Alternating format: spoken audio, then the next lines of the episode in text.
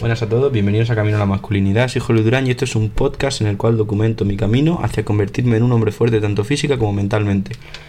En el episodio de hoy, bueno, va a ser un poco breve porque estoy un poco liado, pero quiero deciros que el otro día hice un episodio hablando sobre, bueno, fue ayer, eh, un episodio hablando sobre que estaba teniendo momentos un tanto complicados, pero que gracias al estoicismo sube, supe, perdón, cómo afrontarlo y cómo reaccionar.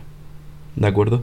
Y pues nada, quiero deciros que es lo mejor que podéis hacer. Actuar con cabeza cuando estéis mal. Porque hoy, eh, bueno, pues simplemente estoy mucho mejor.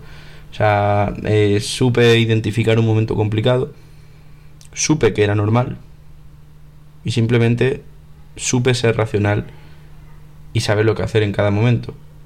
Y en ese momento lo que tenía que hacer era simplemente apechugar, seguir para adelante y encontrar las soluciones que pudiese. No sé si os dije que el ordenador se me había como medio estropeado, ya he descubierto por qué ya no le pasa. Eh, bueno, ciertos factores que pues simplemente cada día son mejores. O sea que nada, simplemente para deciros eso.